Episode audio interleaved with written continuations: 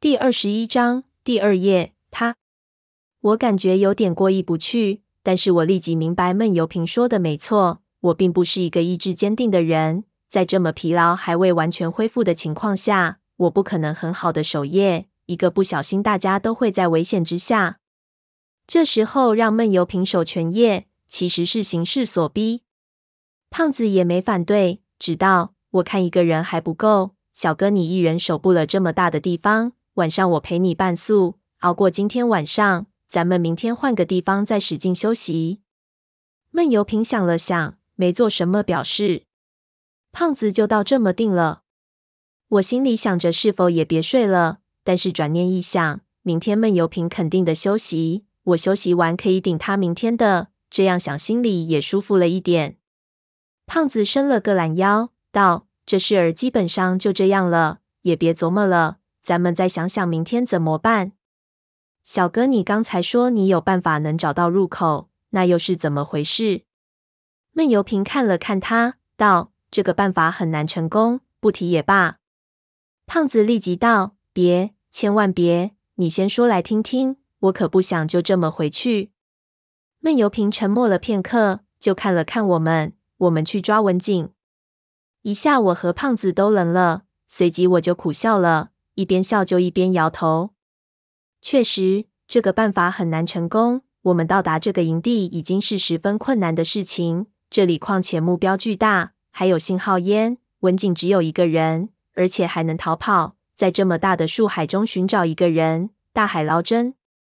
胖子本来满怀希望，这时候也颓然缩了起来，道。你还不如说去抓他三叔，难度几乎一样，而且说不定文景还不知道那入口呢。小吴找到的那本笔记上不是说他没进入这里就回去了吗？闷油瓶往篝火里丢了几根柴，道：“不会，他一定知道。”为什么？我的感觉。胖子看了看我耸肩，就没辙了，叹了口气，感觉。我的感觉就是这一次肯定白跑了。喝了一口水，一脸郁闷。几个人都不说话了。我靠在那里想了想，却感觉闷油瓶这么说还是比较有根据的。按照事情的来龙去脉来推断，一切的源头都在那些录像带上。裘德考和我都收到了录像带，我们都通过不同的方式得知了文景若干年前的一次考察，从而促成了这一次考察。所以。文景寄出录像带的目的，应该就是引我们来这个鬼地方。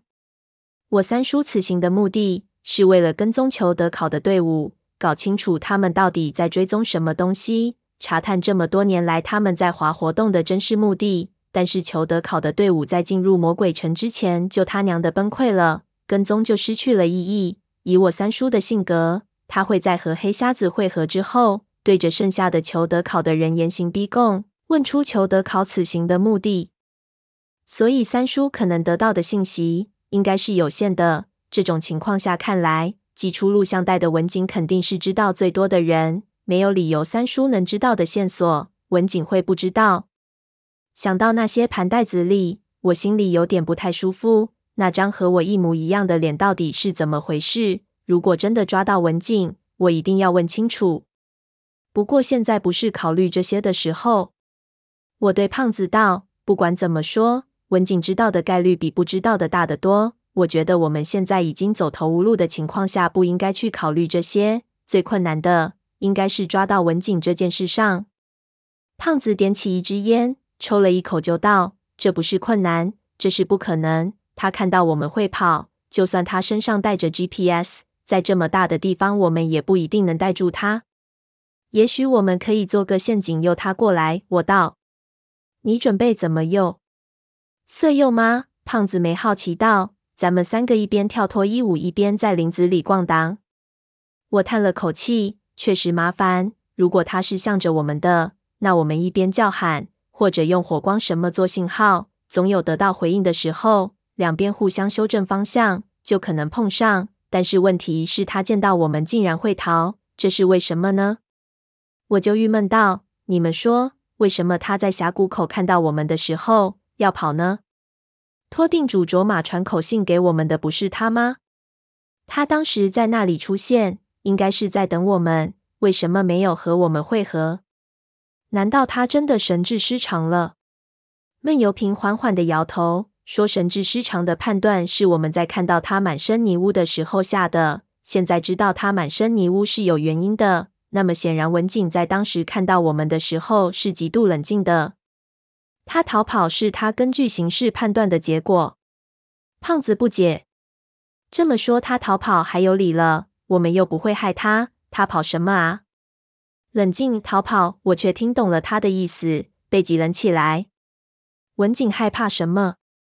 在他的笔记中，他的口信中，都反复提到了他在逃避一个东西。这个东西被他称呼为“他”，而且他告诉我们，那个他就在进入柴达木盆的的我们之中。那么，只有一个比较合理的、说得通的可能性。我啧了一声道：“难道文景逃走是看到那个他就在我们几个人之中？”闷油瓶点头，恐怕就是这样。我一下看向胖子，看向帐篷里的潘子，又看向闷油瓶，心说：“我靠，不会吧？”当时在场的是小哥、小吴、我、大潘四个人。这么说来，咱们四个人里有一个人把他吓跑了。胖子也看了看我们，咱们中有一个坏蛋。我和闷油瓶都不作声。胖子立即举手说：“胖爷，我可是好人，绝对不是我。”我对你们那小娘们一点也不感兴趣，这只是一个想法，也许并不是这样。我对这样的说法感觉很不舒服。这里的每一个人都出生入死过，我宁愿相信文景逃开是他疯了。关键问题是，那个他到底是什么？胖子道：“小哥，你也不知道吗？”闷油瓶抬眼看了看他，摇头：“会不会有人易容成我们几个样子？”我们其中的一个是有人假扮的，胖子问道，说着用力扯自己的脸皮，表示自己的清白。你看，胖爷，我的脸皮是原装的。我想到过这一点，刚才你睡着的时候，我已经检查过你和潘子了。闷油瓶道，没有问题。我想起看到他的时候，他正蹲在潘子边上，原来是在搞这个名堂。看来他老早就想到这件事情，但是一直没有说出来。这人还真是城府深。胖子就看向我，那小吴呢？我立即拉自己的脸，放心，绝对是原装的。难说，你可是半路加进来的，说不定你就是假扮的。来，让我胖爷我检查一下。胖子伸手过来，用力拉了一下，疼得我眼泪的出来，才松手道：“算你过关。”所以应该不是这方面的问题。闷油瓶指了指我口袋里文景的笔记，问我道：“这上面有相关的记载吗？”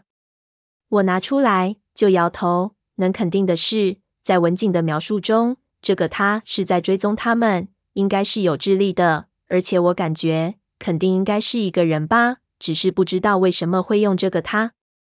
胖子站起来，喝了几口水，把水壶递给闷油瓶道：“说起来，追踪他们的不就是你三叔吗？”会不会那个他就是你三叔呢？黑灯瞎火的，文景看错了也说不定。你不就和你三叔有点像吗？我心说，我帅多了。闷油瓶接过胖子的水壶，刚要说话，就在这时候，胖子忽然就一下伸手过去，去捏闷油瓶的脸，一下捏住，用力一扯。